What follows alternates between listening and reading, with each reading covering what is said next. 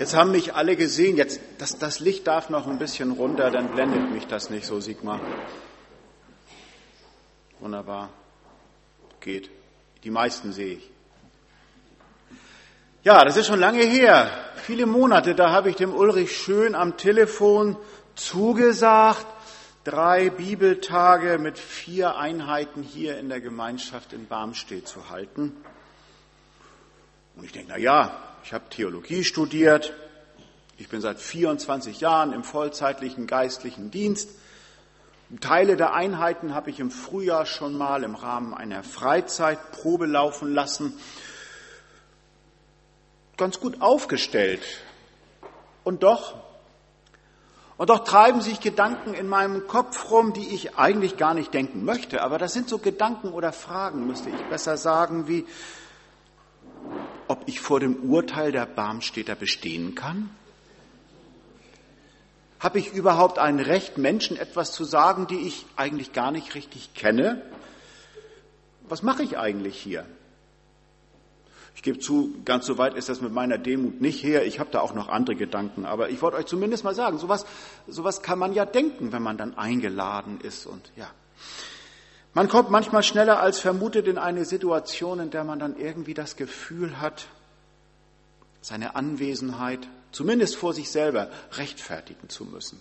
Und das geht einem nicht nur so, wenn man zu Bibeltagen eingeladen ist. Das geht zum Beispiel dem Fünftklässler so auf dem Gymnasium, der im Zwischenzeugnis zwei Fünfen stehen hat. Das ist schon eine reife Leistung, zwei Fünfen im Zwischenzeugnis fünfte Klasse.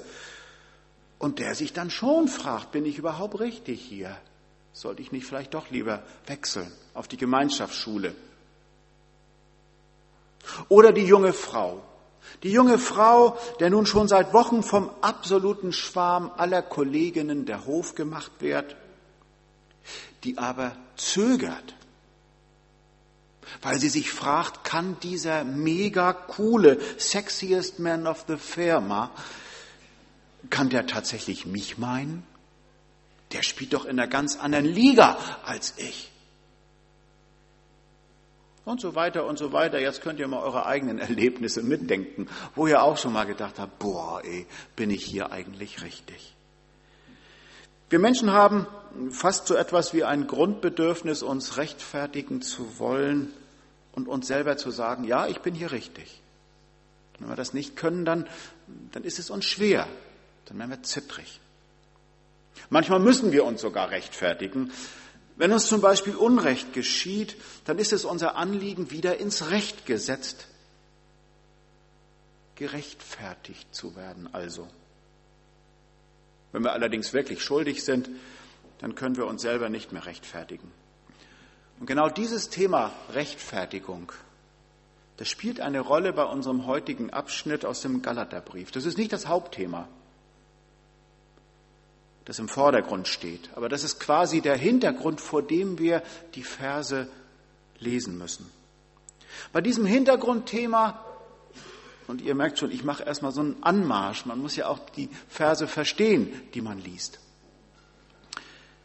Bei diesem Hintergrundthema geht es um die Frage, was oder wer gibt mir, mir diesem kleinen, und angesichts der, der Größe der Schöpfung so unbedeutenden Menschen, wer gibt mir eigentlich das Recht, mit dem unendlich großen Schöpfer allen Seins, mit dem Herrn aller Herren, mit dem König aller Könige Kontakt aufzunehmen?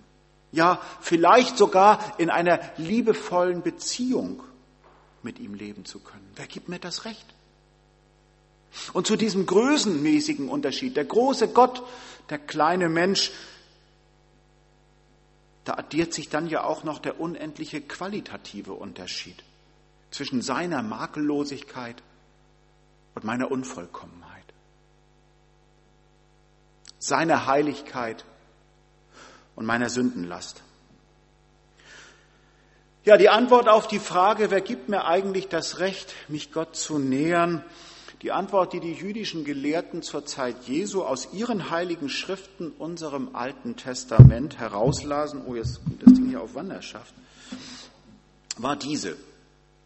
Einzig, einzig wer das in diesen heiligen Schriften enthaltene, von Gott erlassene Gesetz, und sie meinten damals insgesamt 613 Einzelgebote voneinander unterscheiden zu können, einzig wer dieses von Gott gegebene Gesetz ohne Abstriche erfüllt und damit durch ein makelloses Leben seine Existenz vor Gott rechtfertigt, einzig der wird eines Tages auch in der Nähe Gottes leben dürfen.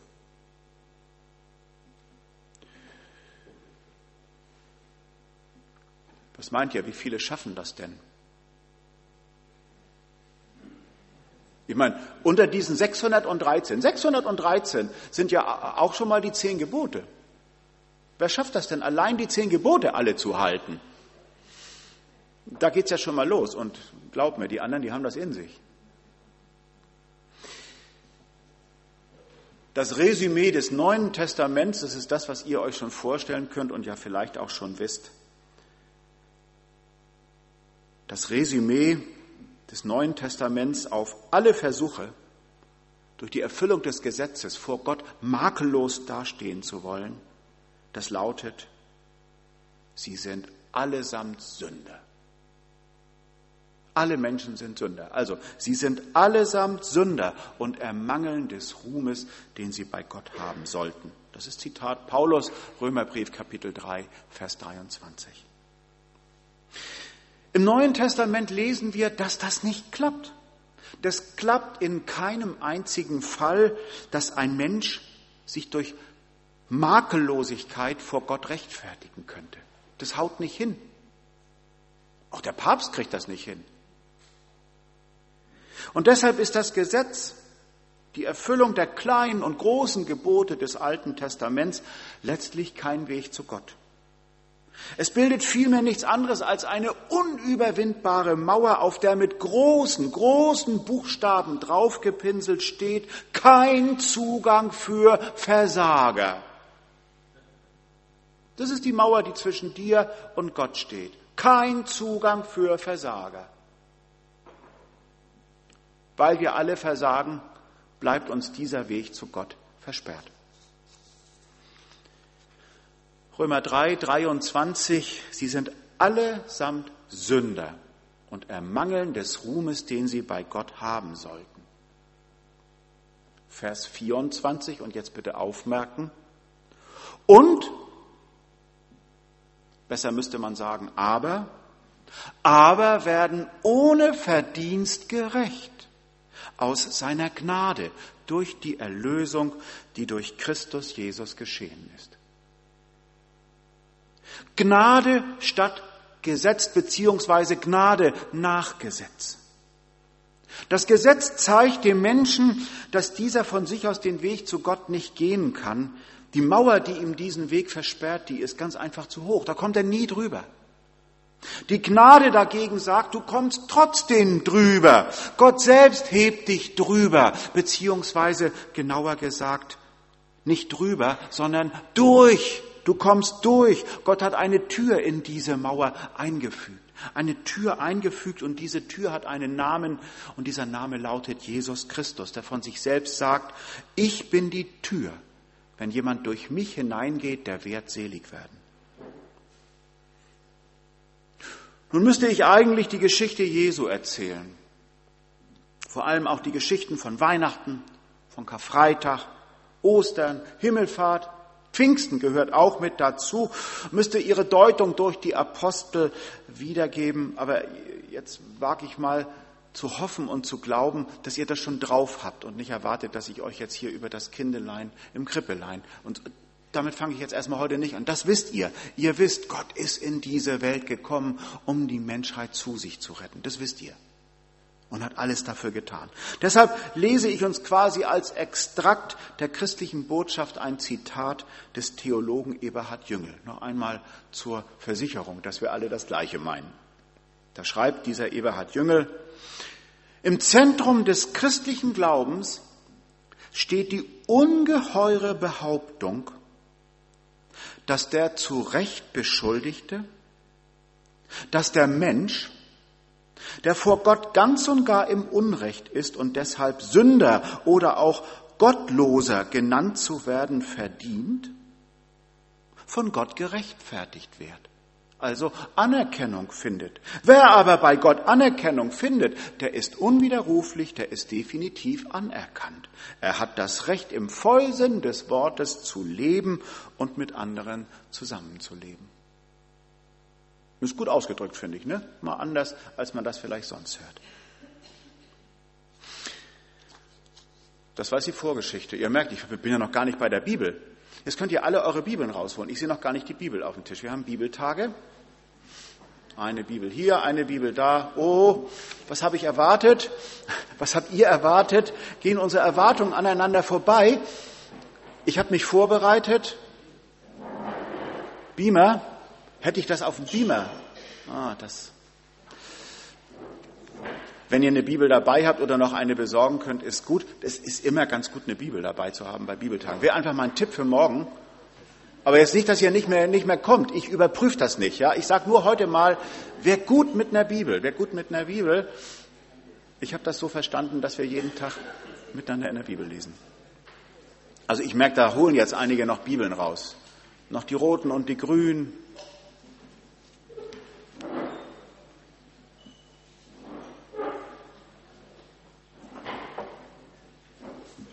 Aber keine Angst, ich lese das auch vor, also ganz so schlimm ist es nicht. Und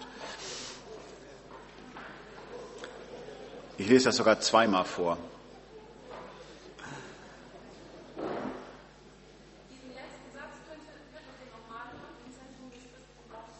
Hm.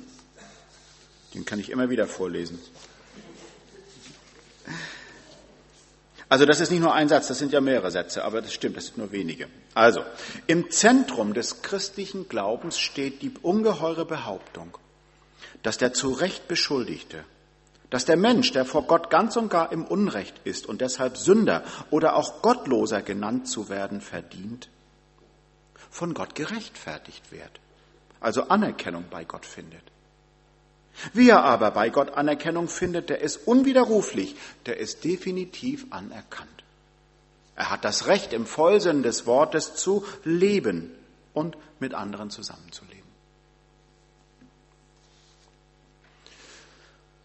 Boah, jetzt sehe ich, dass Gunnar Dausfahrt noch mal einen ganzen Haufen Bibeln geholt hat. Das sind wahrscheinlich erst die Jungschar-Bibeln, gleich kommen die Kinderbibeln, oder? Ja. Bitte? Ja, aber ist doch schön, dass da so viele da sind jetzt. Und es ist nun gebe ich allerdings zu, dass ich heute auch sehr stark am Text dran bin. Äh, das ist ja der Hardcore-Abend heute, ja. Heute ist so richtig stark am Text. Die nächsten Einheiten werde ich äh, mich auch zu anderen Exkursen ein bisschen lösen, immer wieder vom Text. Aber ich habe gedacht, wir müssen erstmal reinkommen, wir müssen erstmal einsteigen und die Grundlage legen für die nächsten Tage. So, der Text selbst und vor dem Hintergrund des Gesagten verstehen wir bestimmt, was Paulus meint, wenn er den Christen in, der, in den Gemeinden der Landschaft Galatien, das ist übrigens das heutige Zentralanatolien, so rund um die türkische Hauptstadt Ankara, wenn Paulus denen jetzt etwas schreibt über Freiheit. Was war nochmal der Text? Galater 5, die Verse 1 bis 12 übrigens. Galater 5, 1 bis 12.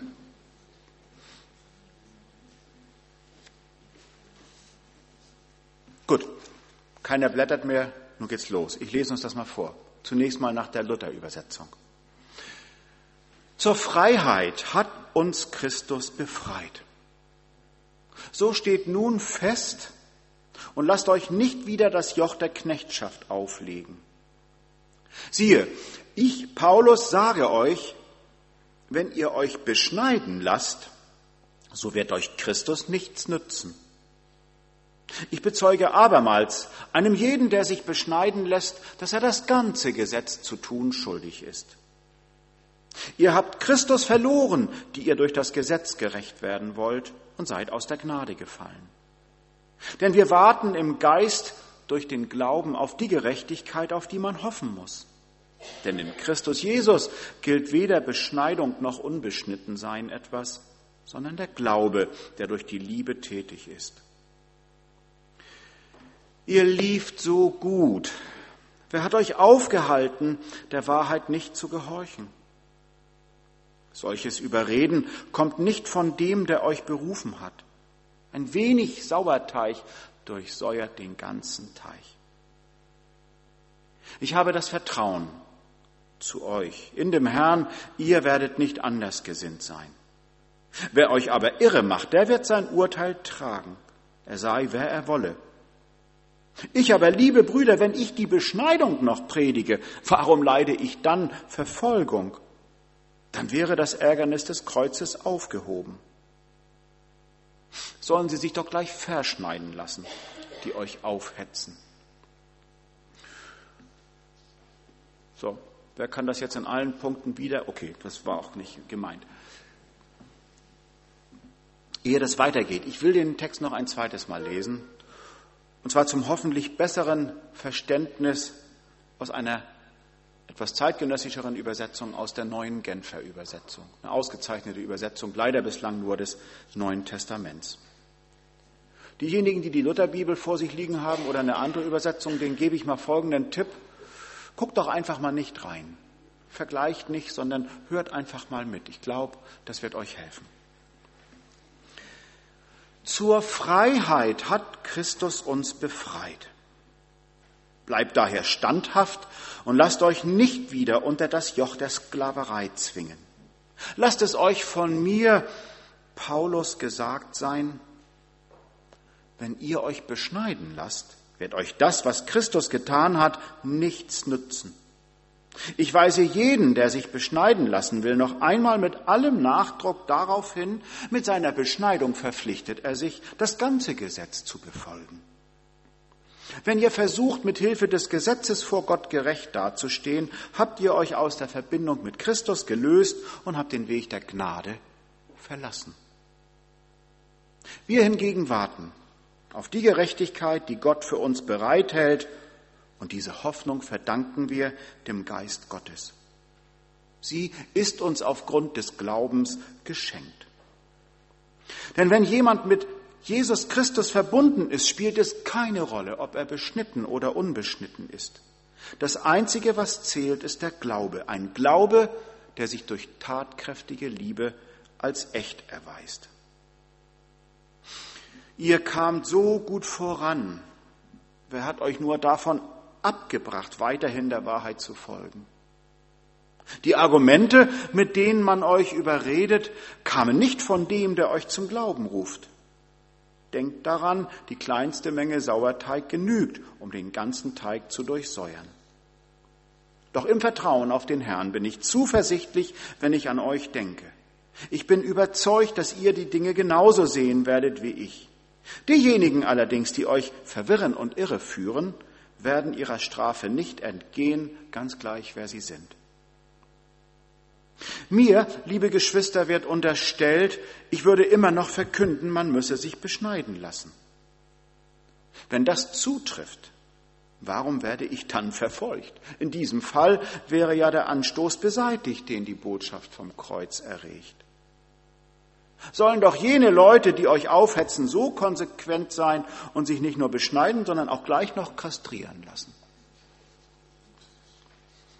Manchmal muss man eine etwas modernere Übersetzung wählen, um zu verstehen, was da überhaupt gesagt wird. Ich glaube, das war jetzt am Schluss sehr verständlich. Also Paulus ist richtig erbost, Paulus ist richtig aufgebracht. Er hat das Gefühl, hier ist was nicht in Ordnung. Er hat das Evangelium von der Freiheit gepredigt und das, was er hier erlebt, das ist alles andere als Freiheit. Das, was er hört aus den Gemeinden dort in Galatien. Irgendjemand hat ihm das gesagt und er sieht sich veranlasst, diesen Brief jetzt dahin zu schreiben. Gucken wir wieder in die Luther-Übersetzung, dann finden wir in den ersten sechs Versen eine Reihe von wichtigen Vokabeln, die uns einen guten Zugang zum Verständnis des Textes geben. Und das gucken wir uns mal auf der Leinwand an. Es geht um das Thema Rechtfertigung. Rechtfertigung in Christus oder Rechtfertigung durch das Gesetz. Ihr erinnert euch an diesen Dualismus, den ich da, oder an diesen Gegensatz, den ich am Anfang aufgezeigt habe. Rechtfertigung in Christus, das ist der Weg der Gnade, das ist der Weg, dass Gott uns durch die Mauer drüber hebt. durch das Opfer von Jesus besiegelt. Dafür benutzt Paulus in diesem Wort Vokabeln wie Freiheit, Gnade, Geist, Glauben, Liebe und auch das Unbeschnittensein als ein Zeichen von Freiheit. Auch das wird hier genannt. Glaube kann etwas enorm Freimachendes haben. Glaube kann etwas enorm Freimachendes haben. Und ich wage mal zu sagen, richtiger Glaube muss frei machen. Sonst, ja, was ist das andere? Das andere ist so ein Glaube, der auch krank machen kann. Rechtfertigung durch das Gesetz, Rechtfertigung dadurch, dass ich dies und das und das und jenes und jenes und jenes und jenes und jenes und jenes 613 Mal jenes tun muss, um vor Gott makellos zu stehen. Das ist das Joch der Knechtschaft. Und dazu gehört unter anderem die Beschneidung. Das ist eines von diesen 613 Geboten und Gesetzen, dass der Junge, der jüdische Junge, nach einigen Tagen nach seiner Geburt beschnitten werden muss. Das heißt, ihm wird die Vorhaut des Gliedes entfernt. Es geht um die Frage der Rechtfertigung. Ach, Sigmar, klick du doch noch einmal. Ich habe auch so ein Ding, aber du machst das schneller. Es geht um die Frage Rechtfertigung durch den Glauben oder Rechtfertigung durch die Werke. Ende Oktober übrigens immer ein aktuelles Thema. Das ist das Thema des Reformationstages, muss man ja ganz deutlich sagen. Da habt ihr euch was ausgesucht oder ich habe mir was ausgesucht. Hat der Herr uns das gegeben? Rechtfertigung durch den Glauben oder durch die Werke? Wer macht uns gerecht? Wer gibt uns das Recht vor, Gott zu stehen, mit Gott zu leben? Sind es unsere frommen Werke oder ist es der Glaube daran, dass er schon alles getan hat? Lautet unsere Religion tun, das ist das auf der rechten Seite, oder lautet sie getan, das ist das auf der linken Seite? Eine Religion mit drei Buchstaben, tun, du musst nur tun, tun, tun, tun. Oder eine Religion mit fünf Buchstaben, getan. Er hat schon alles getan und schenkt dir den Himmel. Ihr Lieben, das ist das Evangelium. Gott schenkt uns den Himmel. Er schenkt ihn uns. Wir müssen den nicht erst durch irgendetwas erwerben, diesen Pass, sondern wir haben schon ein Bürgerrecht im Himmel, wenn wir unser Leben mit Jesus Christus leben. Gerechtigkeit vor Gott erwerbt man sich nicht, sondern Gerechtigkeit vor Gott empfängt man. Gerechtigkeit vor Gott bekommt man geschenkt.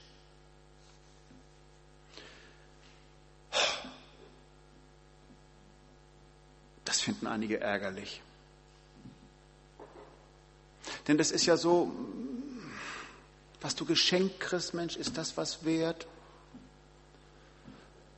Was du dir selber erarbeitet hast. Ich kann mich erinnern, das, was ich mir von meinem ersten Geld gekauft habe, ihr jungen Leute hört mal zu, ihr würdet euch sowas nie kaufen. Was ich mir von meinem ersten selbstverdienten Geld gekauft habe, das war eine Uhr. Sportbillig damals, 180 Mark, glaube ich, von Junghans. Habe ich heute noch. Ist, glaube ich, immer noch 180 Mark wert oder sogar noch mehr.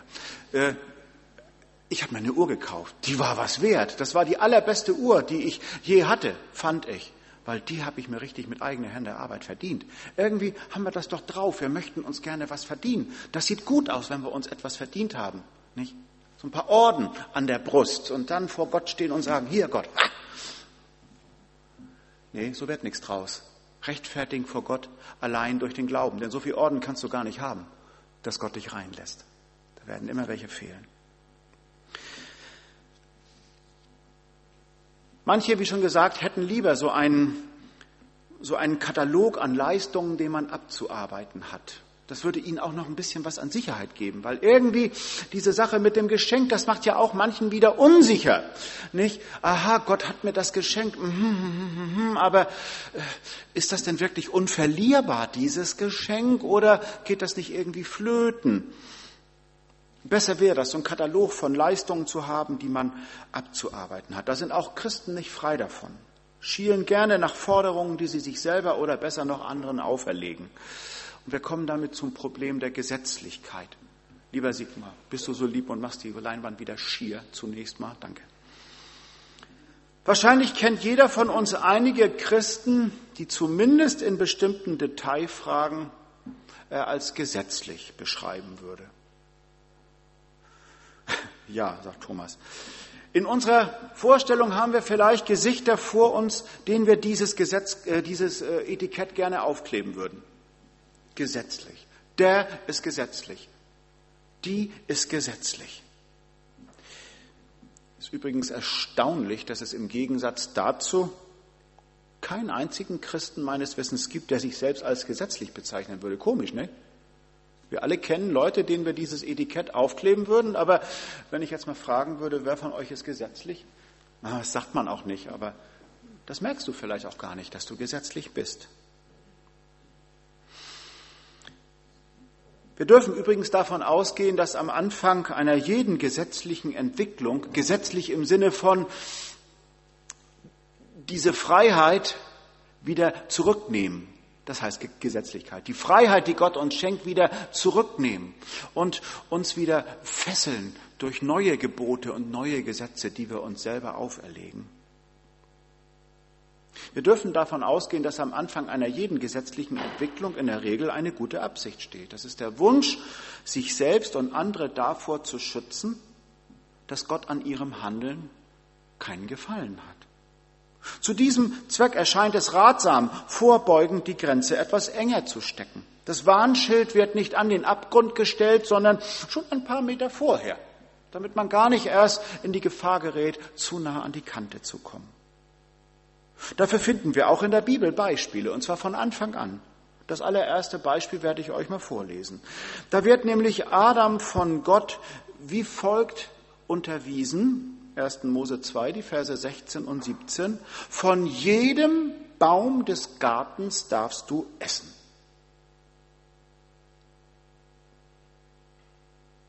Es geht weiter, ne? Aber vom Baum der Erkenntnis des Guten und Bösen, davon darfst du nicht essen, denn an dem Tag, da du davon isst, musst du sterben. Das hat Adam von Gott gehört und das hat er begriffen. Wie ist Eva unterwiesen? Sie erzählt das selber. Wenig später im Gespräch mit so einem Tier, was darum kriecht. 1. Mose 3, Vers 3. Von den Früchten des Baumes, der in der Mitte des Gartens steht, hat Gott gesagt, ihr sollt nicht davon essen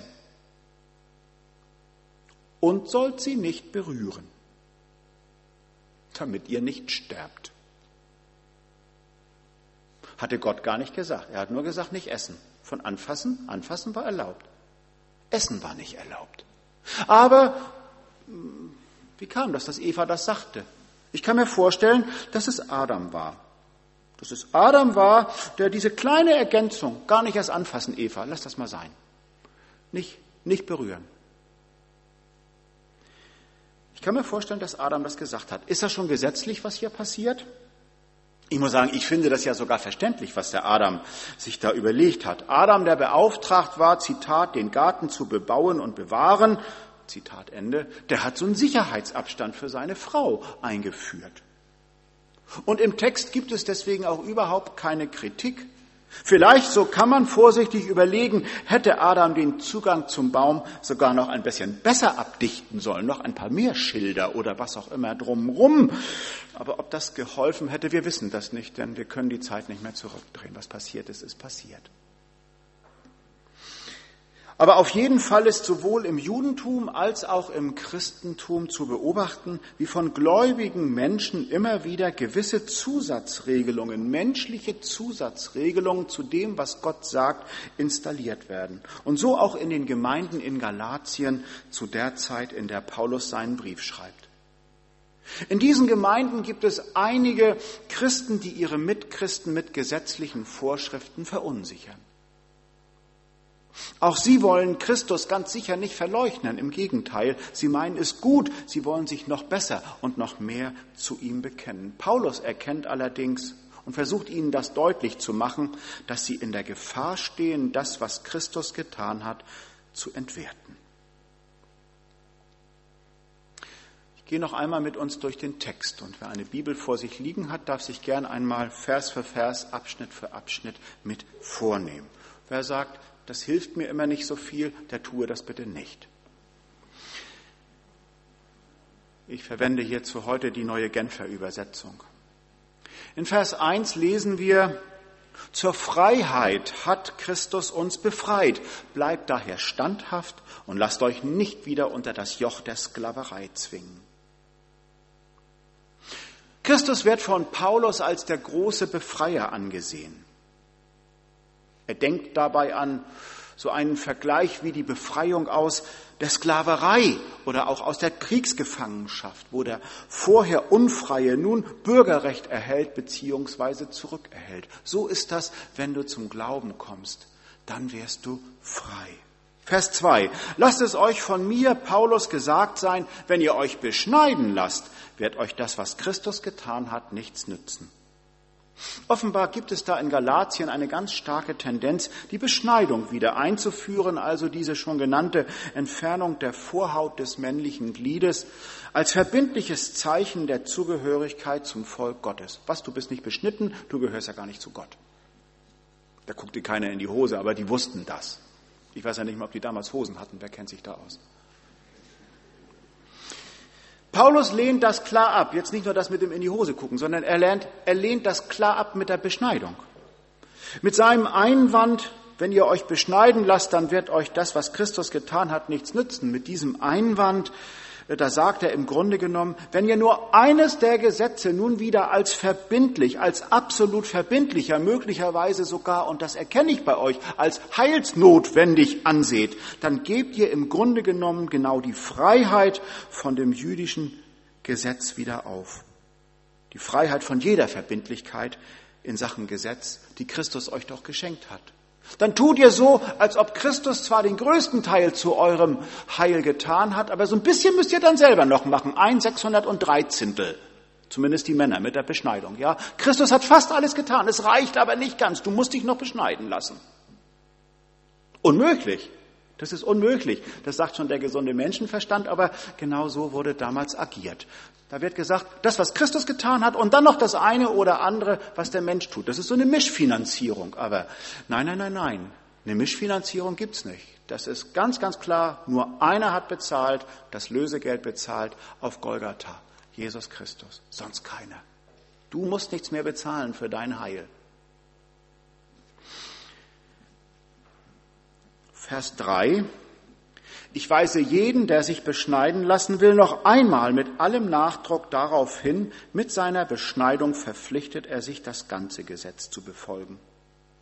Also Paulus will, glaube ich, nicht Judenchristen davon abhalten, die Beschneidung als überlieferten Brauch noch weiterhin zu üben. Aber er möchte, dass Heiden, und Heiden damit sind gemeint, nicht von einer jüdischen Mutter geborene Männer, Paulus möchte, dass Heiden nicht zur Beschneidung gezwungen werden. Paulus hat das Wesen einer Irrlehre erkannt, die immer nur so einzelne Punkte herauspickt und diese einzelnen Punkte in so ein festes Dogma einzementiert, in so ein festes, unabänderliches Prinzip. Er meint, entweder das ganze jüdische Gesetz oder gar nichts davon, jedenfalls nicht als Weg zum Heil. Kleine Randbemerkung an dieser Stelle. Als Weg zum Heil taugt das Gesetz nicht. Aber als Wegweiser für solche, die im Heil leben, also mit Jesus Christus leben, bietet das Gesetz sehr wohl hilfreiche Impulse. Und das gilt nicht nur für die zehn Gebote. Ich persönlich empfinde die zehn Gebote als hilfreich. Nicht nur, weil ich die mal auswendig lernen musste, sondern ich empfinde die wirklich als hilfreich. Immer wieder ermahnen sie mich, wo möglicherweise in meinem Leben ich etwas falsch mache. Ich wage es mal so zu sagen. Ich komme morgen noch mal auf richtig und falsch leben. Äh, und wer das überhaupt bestimmt, wer, ob es richtig ist oder falsch. Aber für mich ist es richtig, was in den zehn Geboten steht. Das habe ich einfach gemerkt. Das, was in den zehn Geboten steht, und nicht nur die Sache mit dem Nicht-Morden und so, das fällt mir ja nicht so schwer. Na gut, Ameisen und Spinnen und so, aber Menschen tue ich nicht.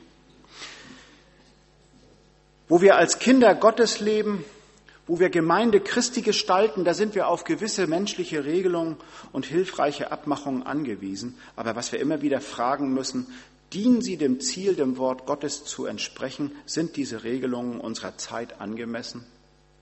Morgen geht es unter anderem um das Thema Ethik heute, christliche Ethik heute. Wie geht das überhaupt? Vers 4. Wenn ihr versucht, mit Hilfe des Gesetzes vor Gott gerecht dazustehen, habt ihr euch aus der Verbindung mit Christus gelöst und habt den Weg der Gnade verlassen. Das Prinzip des Gesetzes und Christus, das schließt einander aus. Wer als Christ von Christen die Beschneidung fordert, drückt damit sein Misstrauen gegenüber der bedingungslos zusagenden Gnade Gottes aus. Beschneidung von Christen gut zu heißen, hieße das Heil, ich sagte das schon, nur zum Teil von Christus und zum anderen Teil von der Beschneidung zu erwarten. Und für Beschneidung könnt ihr jetzt alle möglichen anderen Gesetzlichkeiten eintragen. Da könnt ihr dann gleich an den Tischen nochmal drüber reden. Was ist, heute fordert ja keiner die Beschneidung, ahne ich zumindest hier in der Gemeinde oder sonst möge der mal zu mir kommen. Ja, sondern da gibt's andere Dinge. Da werden wir nachher noch drauf kommen. Was ist das Aktuelle heute? Verse 5 und 6. Wir hingegen warten auf die Gerechtigkeit, die Gott für uns bereithält. Und diese Hoffnung verdanken wir dem Geist Gottes. Sie ist uns aufgrund des Glaubens geschenkt. Denn wenn jemand mit Jesus Christus verbunden ist, spielt es keine Rolle, ob er beschnitten oder unbeschnitten ist. Das Einzige, was zählt, ist der Glaube. Ein Glaube, der sich durch tatkräftige Liebe als echt erweist. Paulus macht nicht nur deutlich, was nicht geht, sondern er stellt den Galatern positive Ziele vor Augen. Freiheit bedeutet nicht Zügellosigkeit und Willkür, sondern Freiheit wird begrenzt. Auch das ist morgen das Thema. Ich muss immer wieder auf morgen hinweisen. Kleine Werbung. Freiheit wird begrenzt durch den Glauben und durch die Liebe. Die Verse sieben bis neun. Ihr kamt so gut voran. Wer hat euch nur davon abgebracht, weiterhin der Wahrheit zu folgen? Die Argumente, mit denen man euch überredet, kommen nicht von dem, der euch zum Glauben ruft, also von Paulus.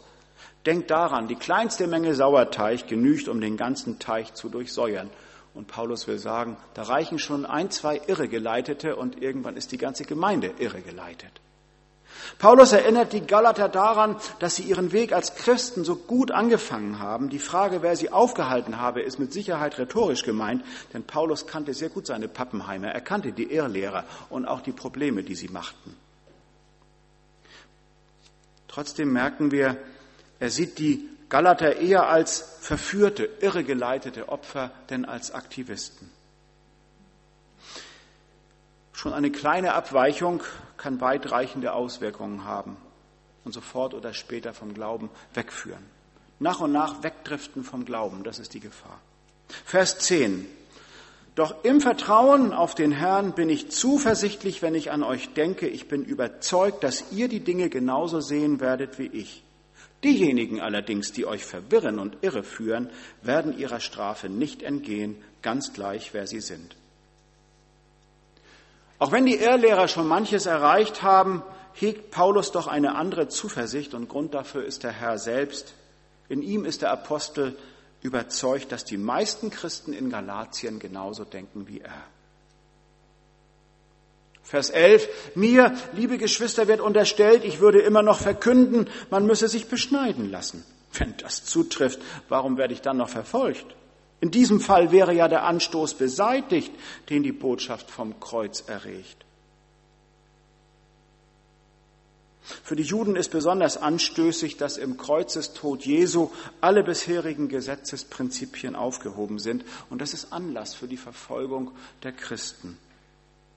Wenn Paulus diese Botschaft abmildern würde, könnte er dem Konflikt entgehen. Aber das tut er selbstredend nicht. Er bleibt dabei. Und dann dieser letzte Vers, nochmal so ein bisschen hart, sollen doch jene Leute, die euch aufhetzen, so konsequent sein und sich nicht nur beschneiden, sondern auch gleich noch kastrieren lassen. Sarkastische Antwort an die, an die Gegner, um ihre Forderungen ad absurdum zu führen. Ich glaube nicht, dass Paulus mit der Verwirklichung rechnet. Das halte ich für äußerst unwahrscheinlich. Ja, soweit, soweit zu diesem ersten Text mit, einer, mit einem ganz langen Anmarsch, das gebe ich zu, aber nun sind wir ein bisschen drin in diesem Text und eigentlich müsste ich jetzt weitermachen. Soll ich noch gleich die nächsten Vorträge? Ja, nee, mache ich nicht, jetzt Quatsch. Äh, sondern jetzt würde ich sagen, jetzt müssen wir uns mal bewegen und äh, zumindest Sigmar müsste sich mal bewegen, der müsste mal einen Finger noch mal rühren. Sigmar, kannst du mal die Fragen darin tun? Wenn ihr, euch, wenn ihr jetzt Verständnisfragen habt aufgrund dessen, was ich gesagt habe, dann äußert das doch zunächst mal in der kleinen Runde an den Tischen. Äh, ich denke, in den meisten Fällen wird jemand darauf antworten können. Wenn irgendwo eine Fra Antwort ausbleiben sollte, dann merkt euch die Frage. Dann will ich gerne am Schluss selber noch versuchen, diese Antwort zu geben. Dann sagt mir die Frage. Aber vor allem kommt jetzt miteinander ins Gespräch über die Frage, wo ist das alles bei uns heute aktuell? Woher wissen wir, dass wir im Heil leben? Wie können wir denen helfen, die diesbezüglich eher fragend, unsicher sind und nicht glauben, dass schon alles getan ist? An welchen Stellen sind Christen heutzutage eventuell konkret gefährdet, dass sie etwas über Gebühr wichtig nehmen, zur Gesetzlichkeit neigen? Wie erkennen wir, ob wir möglicherweise zu einem falschen, frommen Leistungsdenken neigen? Dass wir denken, wir müssten tun, tun, tun. Ich weiß nicht, welche Frage euch da zuerst interessiert und ich weiß natürlich, wir werden jetzt nicht die Zeit uns nehmen, um alle Fragen zu beantworten. Ich weiß nicht, mit welcher Vorstellung vom Ende dieser Veranstaltung ihr heute hierher gekommen seid. Ich habe immer gedacht, so irgendwann zwischen Viertel nach neun und halb zehn könnte das Ende sein. Habt ihr euch das früher vorgestellt oder später? Na, früher, ne? sonst hättet ihr schon lange was gesagt. Nee? Okay, also komm. Wisst ihr, das alles bleibt graue Theorie, was ich gesagt habe, wenn ihr jetzt nicht miteinander ins Gespräch kommt. Wir nehmen uns jetzt die Zeit an den Tischen bis um zehn nach neun, zehn nach neun.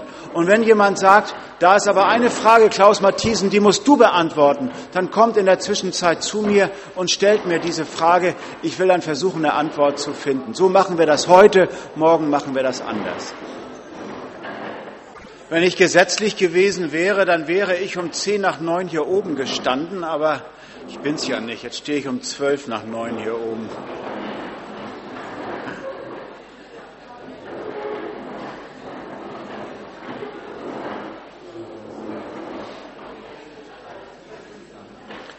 Vielleicht habt ihr im Gespräch jetzt gemerkt, dieser uralte Text des Paulus, wenn man sich den mal näher anguckt, da ist schon Sprengstoff drin, auch für die heutige Zeit. Das hat mit unserem Leben heute zu tun. Man muss da nur erstmal durchblicken. Man muss da erstmal diese komischen Sachen mit beschnitten sein und so, wo man ja nun gar nichts mit zu tun hat.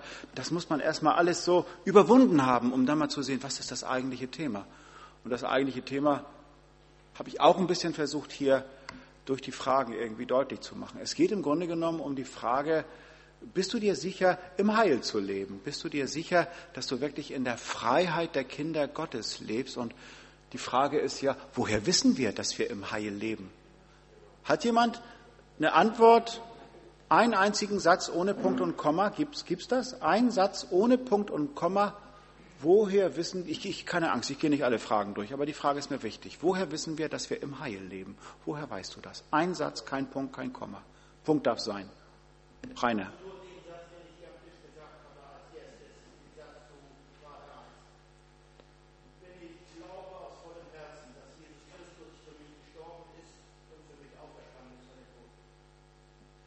Da war ein Kommata drin, aber das ist okay. Das ist okay. Nein, das ist, das war wunderbar. War schön kurz.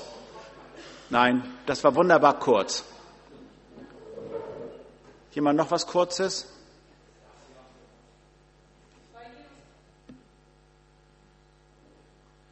Na, Ladies first, sagt er jetzt scheinbar. Nee? Ihr müsst euch einig werden.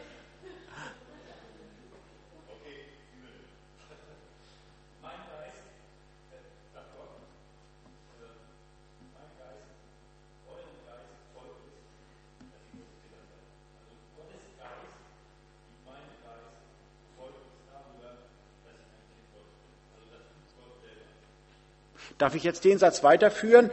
Äh, wenn ich den Gedanken weiterführe, komme ich zu 1. Korinther 12 und da steht, äh, wer den Geist Gottes hat, der nennt Jesus Christus den Herrn. Und jetzt führe ich noch einen Satz weiter, wieder zurück im Johannesbrief. Wer an den Sohn glaubt, der hat das Leben. Das ist mein Satz, ist auch ein Komma drin, merke ich jetzt gerade. Wer an den Sohn glaubt, und zwar in der Art und Weise, wie ihr das alle dargestellt habt, der hat das Leben. Gunda, jetzt bist du dran. Amen. Und das habe ich auch gesagt bei uns am Tisch. Das hat mir, das hat mir in meinem Leben enorm geholfen, dass dieser eine Satz dass ich, dass ich den anderen Leuten immer wieder zusprechen musste. Ihr könnt euch gar nicht vorstellen, wie viele Menschen immer wieder zu mir kamen und sagten, ich bin mir aber so unsicher, ob das denn reicht. Und dann kamen sie mit ihren gesetzlichen Gedanken. Und ich sage, nein, wer an den Sohn glaubt, der hat das ewige Leben. Amen. Dann bin ich nach Hause gegangen und habe gedacht, hast du das eigentlich richtig gesagt? Hm, hm, hm, dann war ich mir nicht so sicher. Aber ich weiß das mittlerweile und kann das aus tiefstem Herzen sagen. Das stimmt, das ist so. Wer an den Sohn glaubt, der hat das ewige Leben. Der kriegt das nicht erst am Sankt Nimmerleinstag, wenn er denn artig ist und alles gut und richtig macht und die richtigen Lieder singt und die falschen nicht oder was auch immer. Nein, selbst der Stinkstiefel, selbst der Stinkstiefel hat das ewige Leben, wenn er glaubt, dass Jesus Christus der Sohn Gottes ist.